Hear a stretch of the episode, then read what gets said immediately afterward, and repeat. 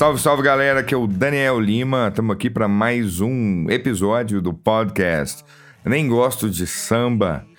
A gente está aqui no 14 episódio desse projeto de podcast que começou com o intuito de fazer semanalmente um episódio falando sobre música. Tivemos um pequeno, ou grande, ou longo, né? Dependendo do referencial, é, um breakzinho aí de férias no fim do ano mas já estamos aqui, acho que no terceiro depois dessa, desse retorno em 2020.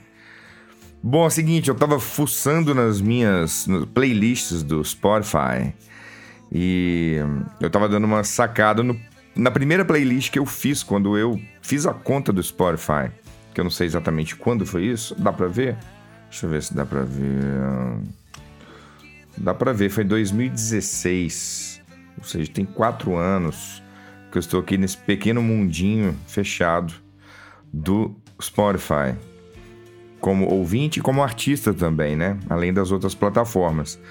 Mas enfim, essa essa pequena playlist que eu fiz, que tem 67 músicas, com 4 horas e 50 minutos de música muito boa, na minha opinião.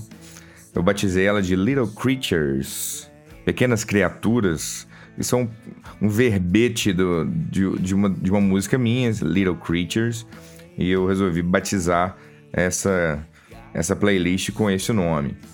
Por que Little Creatures? Porque eu acho que são realmente músicas é, não tão conhecidas, de bandas também não tão conhecidas, é, principalmente no Brasil.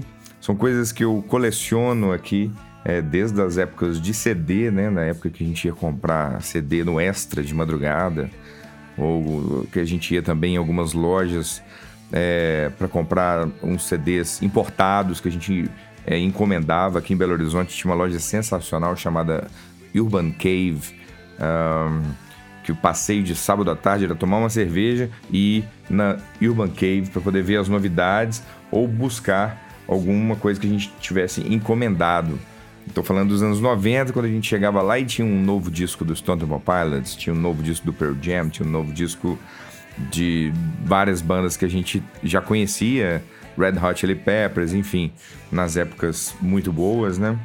E, e tinha também é, as, as, novidades, as pessoas que trabalhavam nessas lojas indicavam coisas pra gente porque sabiam o, o gosto de cada pessoa que ia lá e tudo mais é o que tem começado a retornar com essa onda do vinil, né? As lojas especializadas e, e que tem aqueles é, clientes costumeiros, né? E, e, e, o dono da loja, os vendedores já sabem indicar aquela coisa certa. Era isso que acontecia, era muito legal. Hoje em dia a gente tem essas plataformas que fazem artificialmente isso.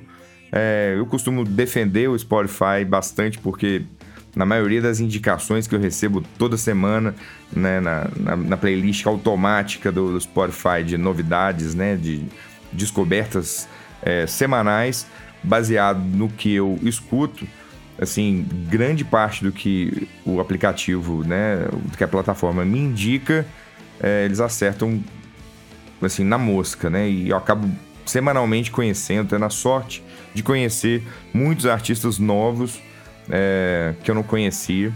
E às vezes de reencontrar também coisas que eu já ouvi há muito tempo atrás e ou não tenho disco, ou enfim, ficou guardado lá atrás e eu não puxo esse disco há muito tempo. E funciona bem nesse sentido. Mas a playlist Little Creatures tem essas coisas, é, principalmente dos anos 90. Eu lembro que a minha curadoria para fazer essa playlist na época, em 2016, foi pensando de, em bandas, né? Que eu tinha. E eu tenho os discos de todas essas bandas aqui. Porque acho que a minha onda foi essa. Deixa eu ver se o Spotify tem isso. Deixa eu ver se o Spotify tem aquilo.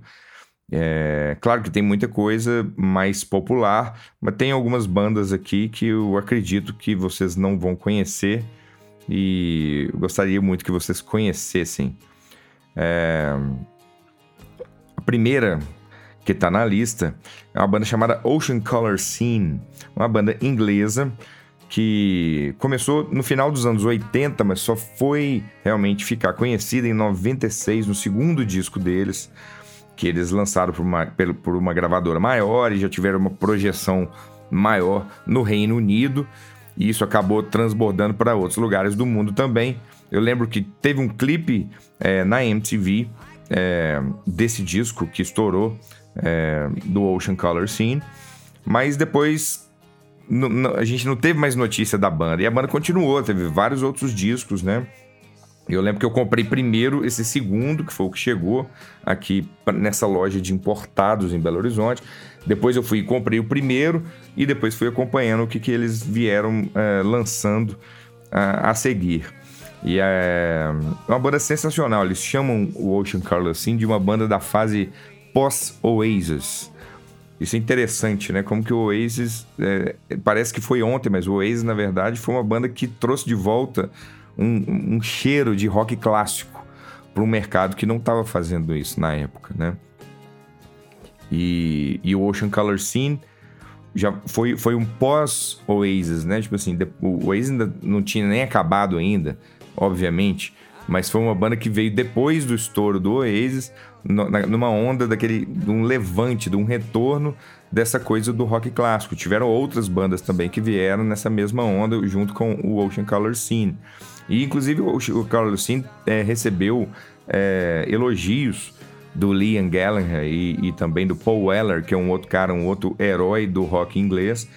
E isso ajudou bastante os caras, assim, né? É, figuras como esses dois terem assinado embaixo e indicado a banda. Na verdade, eu falei que foi o Liam, mas na verdade foi o Noel que, que comentou sobre o Ocean Color Scene na mídia, assim, como sendo um, um novo lançamento interessante que as pessoas deveriam escutar.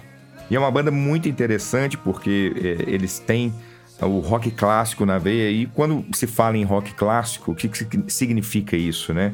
Significa beber em todas aquelas fontes mais é, cruas e, e, e a, a, as matérias-primas mesmo do rock and roll. Então você vai pensar em blues, em rhythm and blues, em soul, é, em folk também. E, e, tudo isso são as pedras brutas, né?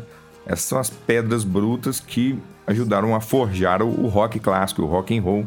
E o Ocean Color Scene é bem isso. Então tem vários rock and roll da pesada mesmo, assim, baseados em riffs de guitarra e, e outros mais baladas, coisas mais melodiosas, passando um pouco pela psicodelia do final dos anos 60, né? Então eles, eles bebem em, em, em todos esses essas colorações que o rock clássico gosta de ter. O Ocean Color Scene ficou parado durante um tempo, mas depois foi voltando devagarinho, lançando uma coisa aqui, outra ali, compilações, discos ao vivo. E hoje eles têm uma atividade, eles tocam em alguns festivais, fazem shows em lugares menores, mas eles ainda têm uma presença na cena, representando aí o, o trabalho que eles fizeram. E é bem interessante. Quem tiver a oportunidade de assistir Ocean Color Scene ao vivo deve ser fantástico. Bom, passando agora para uma outra banda super interessante chamada Supergrass.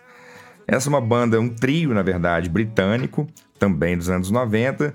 Eles já têm uma pegada mais é, punk, de atitude mesmo, um pouco até de visual mas misturado também com a questão do rock clássico. O Supergrass conseguiu fazer uma mistura muito interessante das influências deles, que são bem diversas.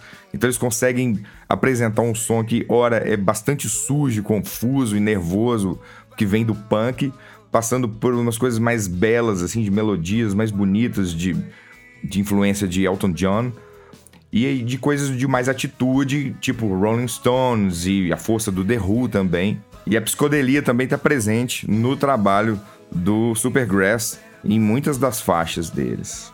A banda não está em atividade mais, eles separaram já tem um tempo. O vocalista lançou uma carreira solo, é, mas recentemente, em 2019, eles fizeram um retorno para um show, fizeram um revival aí e, um, e, um, e lançaram um disco especial de algumas coisas que nunca tinham sido lançadas, uns fundo do baú do Supergrass. Vale a pena conferir.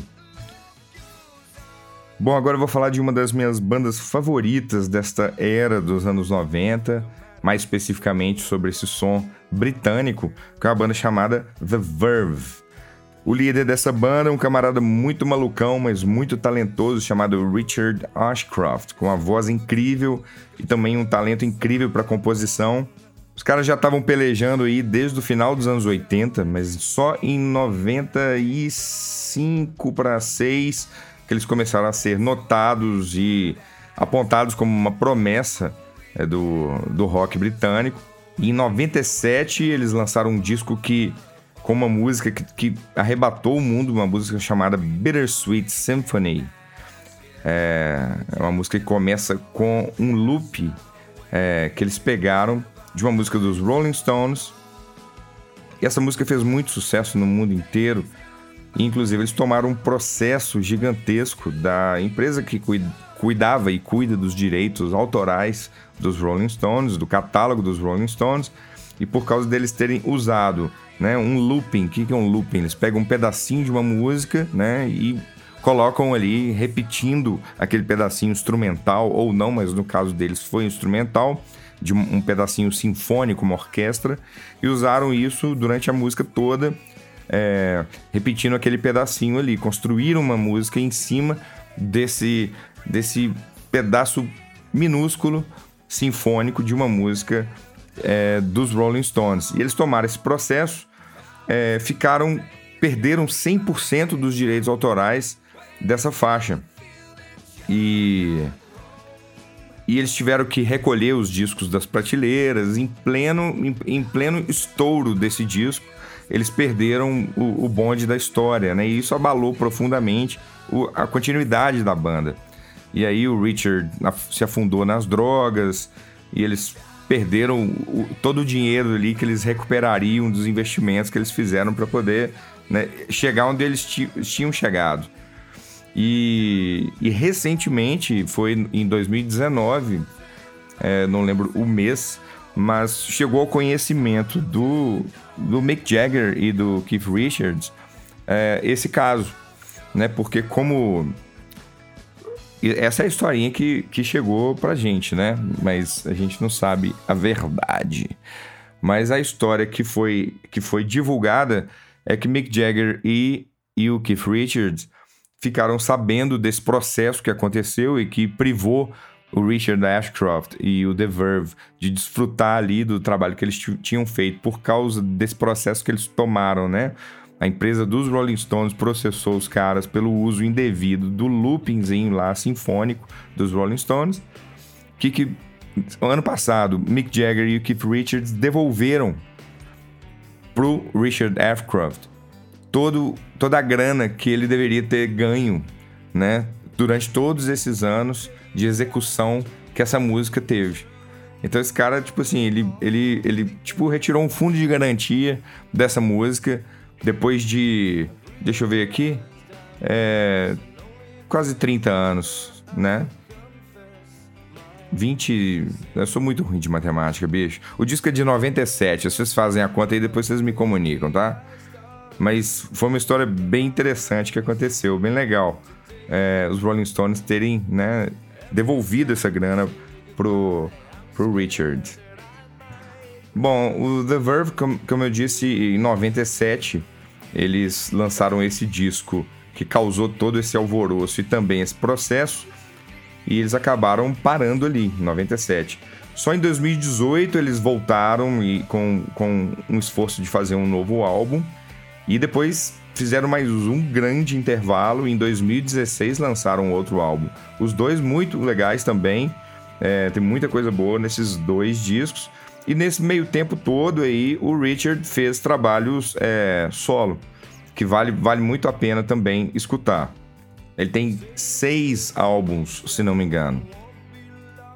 Bom, a gente chega agora numa banda aqui, outra britânica, dos anos 90 esses começaram bem cedo, o primeiro álbum deles é de 91 e eles vêm também da mesmo tipo de influência que as outras que a gente vem falando também tiveram, que é uma banda chamada The Stone Roses, que é uma banda muito importante na história do rock inglês, e essas bandas emergentes aí do começo dos anos 90, todas elas beberam muito no Stone Roses.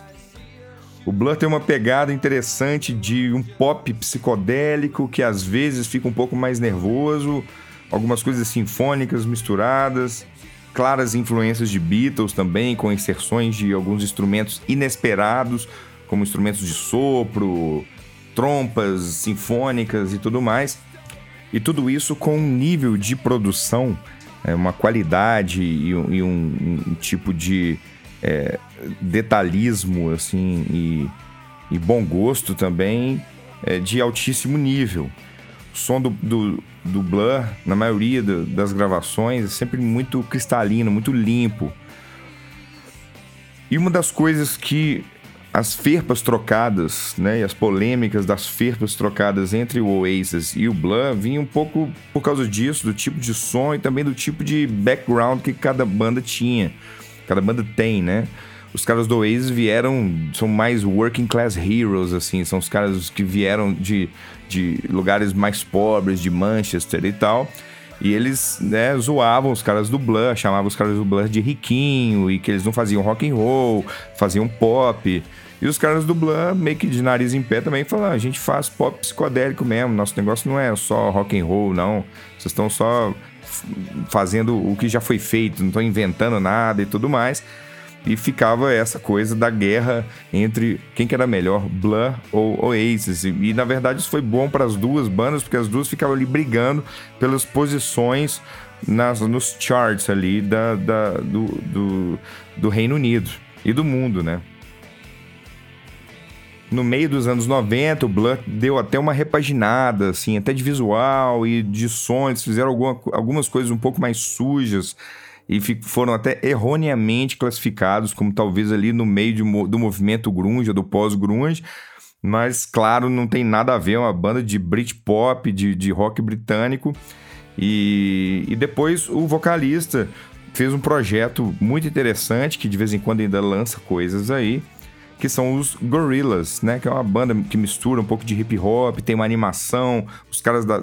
Os, os seres humanos mesmo não aparecem, aparecem os personagens que eles inventaram com essas animações e fazem até shows com essas animações sendo projetadas enquanto a banda lá atrás toca. Mas isso é o Gorillaz, que é essa, esse projeto paralelo do Damon, o, que é o vocalista do Blur. Mas o Blur ficou um tempo sem lançar nada é, é, assim de originais. E, mas depois retornou fazendo alguns shows e, e fazendo alguns é, revivals aí. Bom, eu vou fazendo esse podcast enquanto eu estou escutando, né? É, depois de muito tempo sem escutar essa playlist que foi o que gerou o assunto aqui para esse episódio. E está tocando aqui agora, para minha surpresa, né? Porque eu falei que eram bandas não tão conhecidas e tudo mais. Mas está tocando agora um Oasis aqui, que é uma banda que todo mundo conhece. E tem gente que ama, tem gente que, que, que... tem gente que odeia, né, o Oasis. Eu gostei do Oasis desde a primeira vez que eu escutei, assim, eu lembro que eu falei, puxa vida, que que, que, que ar fresco que bateu aqui agora, né? É, acho que o mundo estava precisando, na época, de alguém que tivesse trazendo de volta esse tipo de, de melodia, de canção e de atitude rock and roll também. E a música que está tocando aqui agora, que está na, na, na, playlist que vocês vão conhecer, é a música chamada Fade In Out. E eu já sei por que, que eu coloquei ela aqui nessa playlist em 2016, porque essa música tem um, uma, uma guitarra, uma slide guitar, é, que foi gravada por um cara chamado Johnny Depp. E é o mesmo Johnny Depp que você está pensando mesmo, Captain Jack Sparrow. E o Johnny Depp, hoje muita gente já sabe que ele toca guitarra, ele tem uma banda e tudo mais. Mas durante muito tempo, Johnny Depp fazia isso só em algumas oportunidades, assim, com amigos e, e às vezes até de forma escondida, né? É, ele já declarou que a primeira paixão da vida dele não é o cinema, é a música. Ele tentou primeiro a música, mas acabou tendo uma oportunidade no cinema, na televisão, e entrou para o mundo do entretenimento através disso. Mas ele, sempre que pode, dá vazão a essa paixão musical dele. Então tá aí a razão pela qual eu coloquei é, essa música Fading Out do Oasis com a participação do Johnny Depp. Bom, agora a gente chega aqui numa banda que eu adoro, chamada Travis ainda fica aí na categoria do rock britânico. Na verdade, os caras são da Escócia. E eu fui conhecer essa banda em 2001 com o terceiro disco deles. Mas na verdade o primeiro foi de 97, depois teve um outro e depois teve esse de 2001 que eu conheci. é, e apaixonei com a banda. Uma banda que tem influência grande dos Beatles, na minha opinião, principalmente de George Harrison, assim, eu acho que a forma do camarada compor tem muito a ver com a forma que o George Harrison tinha de trabalhar a harmonia e, e as melodias também, e até mesmo as letras, assim. É uma banda que vale muito a pena conhecer. Eu toco algumas músicas desses caras nos meus shows. E fico muito feliz quando as pessoas pedem ou reconhecem as músicas do Travis nos meus shows. Eles mantiveram, né, eles vêm mantendo, na verdade, um ritmo de produção bem, bem legal. Uma banda que está ativa desde, desde que eu conheci os caras e fazendo shows e lançando discos. Eles acabaram in, in, de lançar um single em dezembro de 2019, isso significa que tem um álbum novo para ser lançado e também uma turnê para acontecer aí. É, vamos ver se chega, espirra um pouco aqui para o Brasil, né? Tem duas músicas, eu acho, do Travis nessa playlist. É, deem uma atenção para isso, especialmente uma faixa chamada Flowers in the Window, que eu acho que revela bastante essa coisa é, relacionada ao George Harrison que eu tô falando. Agora é a vez do Stereophonics, uma banda que eu adoro também, e outra banda também do cenário britânico. Na verdade, eles são do país de Gales. E o primeiro álbum que eles lançaram foi em 1997, chamado Word Gets Around. E os caras vêm lançando também, tem tido uma produção bastante intensa e, e com uma frequência muito boa. Lançaram em 2019 um álbum chamado Kind. Todos os álbuns deles são muito legais, muito sempre com muitas músicas boas. E eles têm uma diferença entre essas outras bandas que eu vim falando aqui. Na minha opinião, eles têm uma pegada quando eles fazem rocks mais baseados em riff de guitarra, mais hard rock eles têm uma pegada mais americana do que britânica, na minha opinião. E mas quando eles fazem as baladas, aí eles já bebem nas mesmas referências que essas outras bandas que eu comentei aqui da playlist bebem. Essa é a minha forma de ver os Stereophonics, pelo menos. O vocalista tem uma voz rasgadaça, assim, inconfundível. Eles tiveram algumas mudanças de, de formação da banda. E durante um tempo, durante dois anos, o, o baterista, que hoje é ex-baterista dos Black Rose, acabou assumindo as baquetas e eles até fizeram alguns shows é, juntos, Black Rose com Stereophonics e cantavam algumas, algumas coisas juntos. E acho que isso aí prova um pouco do que eu tô falando, de que o Stereophonics, quando vai pro lado mais do rock and roll rasgado, mais de hard rock mesmo, eles se aproximam do jeito mais americano de fazer isso. E acho que essa combinação deles aí com o Black Rose é, é uma forma de mostrar isso. Prestem atenção tanto nas coisas mais fortes e mais pesadas do Stereophonics, quanto também na beleza das baladas, na delicadeza que eles colocam nas coisas mais suaves deles. Agora é a vez de uma banda chamada Ash, uma banda que eu conheci numa dessas é, desses passeios de sábado na Urban Cave aqui em Belo Horizonte, que a gente chegava lá e os donos, os, os vendedores da loja indicavam algumas coisas pra gente. E esse foi um dos discos que eu comprei sem referência nenhuma. Confesso que eu nunca mais comprei mais nenhum disco do, do Ash.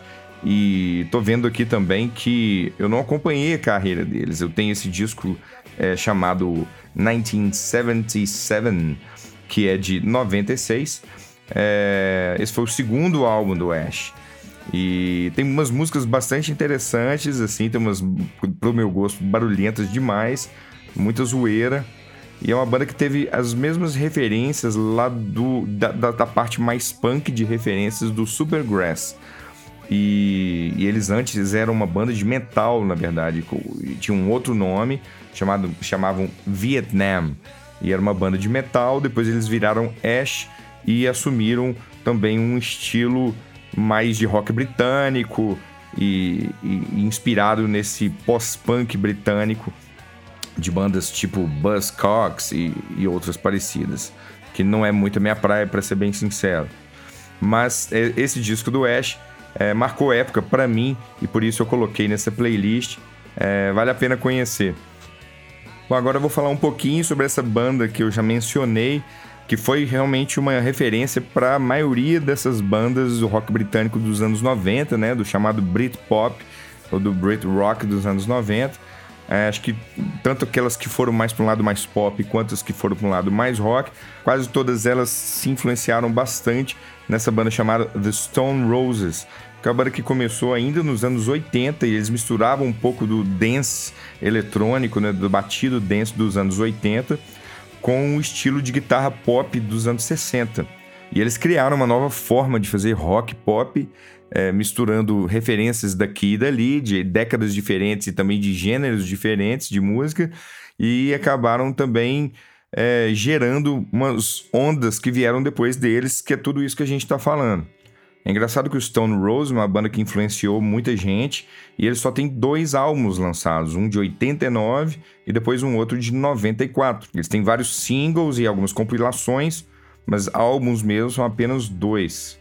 Eu gosto mais desse de 94, eu conheci o Stone Rose com esse segundo, que foi de 94, que acho que ele foi a época que eles pegaram também é, o auge da MTV. E eu falo pra caramba da MTV porque, sem dúvida nenhuma, a MTV era a forma que a gente tinha de conhecer artistas novos, de acompanhar o trabalho das bandas que a gente já curtia também e de conhecer coisa nova. Foi exatamente assim que eu conheci também essa outra banda chamada Manic Street Preachers. E eu só fui conhecê-los em 98 só que eles já tinham lançado várias coisas desde 91, já tinham lançado uns quatro ou cinco outros álbuns. E depois disso, eles, depois de 98, eles ainda continuaram lançando coisas e continuam ainda. O último disco deles de originais foi de 2018. É, e no mesmo ano eles lançaram também um, uma edição especial desse de 98, que foi o primeiro que eu conheci deles é, uma edição especial comemorativa, né, de 20 anos de lançamento de um álbum que se chama This Is My Truth, Tell Me Yours. É uma banda com uma pegada política muito forte, eles são também do país de Gales, isso acho que é uma característica muito forte do pessoal do país de Gales, da Irlanda também, de ter essa força política, né? Sempre ali naquela briga com a, com a coroa inglesa e da dominação mesmo ali britânica, né, inglesa e, e eh, com os outros países ali da, da, do Reino Unido. E além dessa pegada política deles, eles tinham também um discurso, eles têm um discurso, mas eles usaram isso muito quando eles estavam começando, de que iam realmente salvar o rock de, de um momento ali que se, se estava ouvindo muito som eletrônico e o rock and roll estava sendo deixado de lado. E eles vieram é, com essa missão de salvar o rock. Começou a tocar na playlist agora aqui No Surprises da banda Radiohead. Uma banda que eu tive um flerte com, com ela é, durante um curto espaço de tempo. Essa semana eu falei uma coisa é, no meu Instagram que muita gente não gostou. Eu sei que o Radiohead é uma banda muito celebrada e tratada como genial, e tem muita coisa genial mesmo, mas eu não tenho muita paciência. Vou repetir a expressão que eu usei no Instagram, porque na verdade eu postei um cover que eu fiz acústico é, da música Creep, que muita gente pede para eu tocar, e é uma música que eu adoro. É, mas eu não curto a carreira inteira do Radiohead. Mas aqui tá é, uma outra música que eu gosto muito deles, dessa época, dessa fase que eu escutei mais Radiohead, uma música chamada No Surprises. E é maravilhosa, não tem muito o que dizer. Uma banda que é fora da curva, eu tenho certeza. E talvez por isso incomode um pouco certas, certas é, investidas musicais deles. Seja um pouco mais difícil de engolir. Isso acontece e às vezes a gente precisa até insistir um pouquinho mais para poder entender, compreender, né? Mas eu acho também. A minha, minha, minha teoria é que é igual comida japonesa. Eu tentei três vezes e não gostei, pelo menos a parte crua da comida japonesa. E as outras coisas que eu gosto na, de, de comida na vida eu não precisei tentar tanto assim. Na música tem algumas coisas que eu preciso insistir um pouco mais, mas se for para insistir muito, é porque não vai bater com o meu coração, certo? Então tá aí No Surprises do Radiohead. Agora a gente fala de uma banda sensacional, diferente, muito diferente de outras bandas aqui do rock britânico dessa época. A banda chamada Primal Scream. Uma banda que começou no final dos anos 80 e o vocalista dessa banda antes era baterista de uma outra banda que chegou a ter um nome também, que é Jesus and the Mary Chain. E esse cara, o Bob Gillespie, ele montou o Primal Scream e perseguiu um caminho um pouco diferente, sonoramente falando, das outras bandas ali é, contemporâneas dele. Ao invés dele ir para um lado melancólico e mais dark, né, mais, mais sombrio, ele foi para um lado mais feliz, mais de elevação espiritual através da, de uma música que fosse mais contagiante mesmo e, e, que, e que elevasse os ânimos. Acho que tem muito a ver com a, essas coisas do próprio Rolling Stones. Vocês escutarem o Primal Scream, vocês, vocês vão identificar é, um pouco desse espírito é, mais é, uplifting do, dos Rolling Stones. Agora é a vez de uma banda que foi meio meteórica aí nesse auge do, do Britpop, né, do Brit Rock dos anos 90. É uma banda chamada Kula Shaker e eles ficaram bem famosos lançando um cover de uma música do Deep Purple chamada Hush. E é realmente muito legal esse cover que eles fizeram do Deep Purple. Depois eu confesso que fiquei sem notícia dos caras. É, eles têm vários outros discos lançados até 2016. E eu acho que não só pra gente aqui no Brasil, acho que o Kula Shaker é mais um daqueles tratados como One Hit Wonders, né? que não aconteceram depois de uma música que fez sucesso. Mas o Kula Shaker merece mais atenção do que isso, eu garanto. Os caras têm uma pegada muito interessante, assim, principalmente nas influências que eles têm de George Harrison, ao cara aí de novo, e, e a parte mais é, ligada à música indiana, né, do George Harrison a, a, utilização de instrumentos como a cítara e, e, instrumentos de percussão também da música indiana. E os padrões também da música indiana são bem diferentes, tanto rítmicos quanto também melódicos. Então vale a pena escutar. Tem música, inclusive, cantada nas, nas línguas né, é, da Índia, que tem várias, eu não arrisco a falar o nome da, da, da língua mas escutem aí, né? Então na playlist tem tanto esse cover, que foi o que lançou pro mundo o Kula Shaker, quanto uma outra música aí que vai revelar para vocês essa, essa parte é, mais mística da banda. Bom, eu tô me dando conta aqui que essa lista Little Creatures tinha um propósito desde lá de 2016, quando eu montei ela. É, eu confesso que fiz algumas alterações, melhorei ela um pouco, diminuí um pouco também, tinha algumas redundâncias nela, mas o foco dela realmente é o Britpop né, e rock dos anos 90. E principalmente algumas coisas mais lado B é, dessa época. E com as alterações que eu fiz aqui, ela ficou oficialmente sendo isso, então. Esse é o nosso assunto.